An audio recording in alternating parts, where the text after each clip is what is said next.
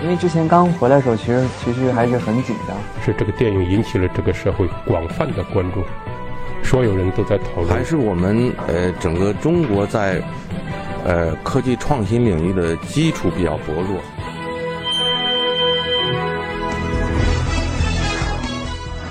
影响有影响力的人，中国新闻周刊。欢迎收听《中国新闻周刊》。本期我们要分享的文章，导演文彦用电影尖锐又克制的参与现实。嘉年华是一部题材尖锐但表达克制的电影，在中国大荧幕上极其罕见。这部作品让导演文彦获得了第五十四届金马奖最佳导演奖，也让更多的普通观众知道了这位与众不同的女导演。文章主笔李航。在此之前，普通观众大都不太熟悉文彦，文艺青年们倒是知道他是个出色的制片人，推出过名声大噪的《白日焰火》。这一次第五十四届金马奖上，文彦凭借《嘉年华》拿到了最佳导演奖。这部主题有关未成年人性侵的作品，在中国大荧幕上极其罕见。《嘉年华》是英文单词 “carnival” 的中文译音，源于圣经中的一个故事。有一个魔鬼把耶稣困在旷野里，四十天没有给耶稣吃东西。耶稣虽然饥饿，却没有受到魔鬼的诱惑。后来，为了纪念耶稣在这四十天中的荒野进食，信徒们就把每年复活节前的四十天时间作为自己斋戒及忏悔的日子。这四十天中，人们不能食肉、娱乐，生活肃穆沉闷，所以在祭期开始前的一周或半周内，人们会专门举行宴会、舞会、旅行。纵情欢乐，而嘉年华的最初含义就是告别肉食。但文彦给嘉年华的英文名字不是 Carnival，而是 Angels Wear White，穿白衣的天使。文彦说：“我们生活在一个像是嘉年华式的时代，天天都是喧嚣，生活像过山车一样，每个人都在奔忙。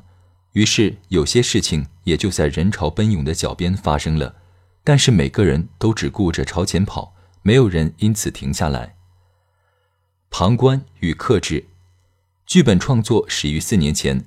虽然文彦没有明确指出触动他的是哪个新闻，但影片的人物设定会让人联想到海南万宁校长开房案。此案件作为近几年来最为轰动的儿童性侵案，在当时引发了社会各界的讨论。而这并不是孤立，就是这种麻木让我觉得非常过不去。我们怎么可以对这样的事情麻木了呢？这个是我自己无论如何过不去的一件事情。不仅我要讲这样的故事，而且我想找到一个合适的角度，在这个影片中去检验我们作为旁观者的责任。切入视角的选择一直是剧本创作过程中让文彦纠结的事情。但他一开始就清楚不会用上帝视角，因为上帝的全知视角往往会告诉观众所有的真相。而生活中的大多数真相只掌握在某些人手中，并不被普通大众所知，所以最终的视角在两个女孩之间来回切换。全片用近景贴近人物的表情，尽量虚化环境信息，让观众在旁观者与亲历者的角色中进进出出。女孩小米作为知情者，让观众带入情绪的同时，也生成着拷问：小米可能是每一个人。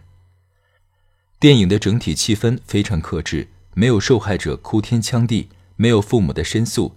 唯一一个称得上激烈的情绪时刻，是耿乐饰演的父亲在看到医院召开发布会，说女儿并没有被性侵后，试图上前和医生理论。那是一个远景。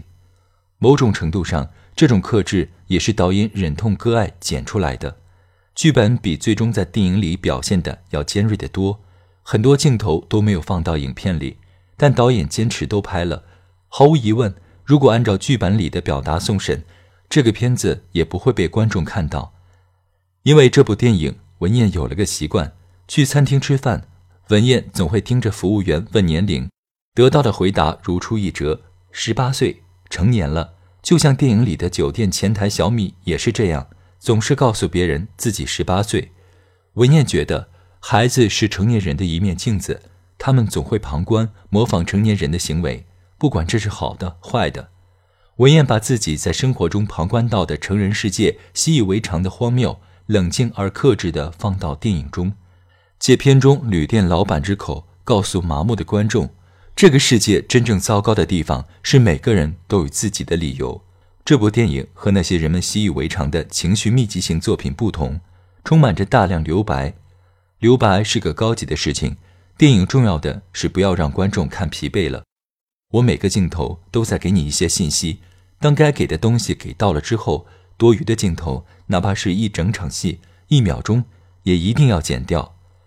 很多头脑不清楚的导演就生怕给观众的信息不够，总给很多，克制才是我的审美方式。不好伺候和坚持，在与文苑合作过多次的美术指导彭少颖眼里，生活中的闺蜜文燕是个喜欢聊八卦的大姐，但工作中的文燕却是一个不好伺候的导演。文燕跟人讲事情都是轻声细语，很少有人看到文燕发脾气。彭少颖印象中，嘉年华拍摄期间只有两次听到导演说话大声了，一次是在片场与法籍摄影师沟通镜头设置时，因为语言不通。翻译又不能准确把导演的意图转述给摄影师时，文燕提高了声调。另一次是制片部门请来制作梦露雕塑的人并不合适，又没有按程序提前告知美术指导彭少颖，文燕严肃地质问了一句。文燕很清楚自己要的是什么，他会把自己要的感觉尽可能准确地传达给美术部门。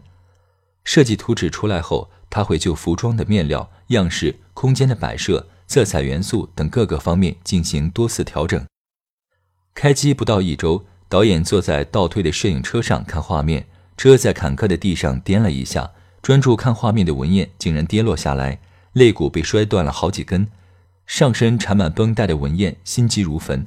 她很清楚，中途停拍，且不说剧组重建难度大，眼看着小演员都是长个头的时候，一天一个样，三个月后。演员外形是否符合角色更是未知。几天后，制片人召集剧组核心部门开会，当时心里想着这事情应该要黄了，但听说导演还要带伤坚持拍。彭少颖说，那段时间文燕上身只能做九十度运动，晚上每隔几个小时就能疼醒好几次，吃安眠药都未见效。这段经历，文燕说起来依旧平静，像是在说别人的故事。只有在说到上半身九十度运动时，他才配合手臂的弯曲，笑着打趣：“用电影参与现实。”从二零零七年开始，文燕先后担任了电影《夜车》《牛郎织女》《春梦》《白日焰火》的制片人，影片多次入围康城、威尼斯等国际 A 类电影节，《白日焰火》更是一举斩获柏林电影节金熊奖。然而，他却没有像其他电影人一样，借着东风把自己炒红。他说自己不擅长宣传，也没有太大兴趣刻意增加曝光度。在美国六年的艺术史学习期间，辅修电影，回国做电影只是文彦随性的选择。如果没有回国做电影制片，文彦说自己现在可能在某个博物馆研究古代艺术。纽约现代博物馆也是收藏艺术电影最多的地方，他们定期有系统性的放映艺术电影。天哪，那时候才发现电影世界是这么大的一个天地。不只是艺术电影的放映，还有围绕电影相关的一系列资料展出、电影讲座、观众交流等。这样的环境对理解一部艺术电影也至关重要。但他觉得，真的理解和了解电影，还是要靠实践。这也是选择回国投入电影圈的原因之一。《水印街》是他的导演处女作，片中的爱情故事始于一次看似寻常的偶遇，而不同寻常的却是偶遇的地点在地图上一条不存在的街。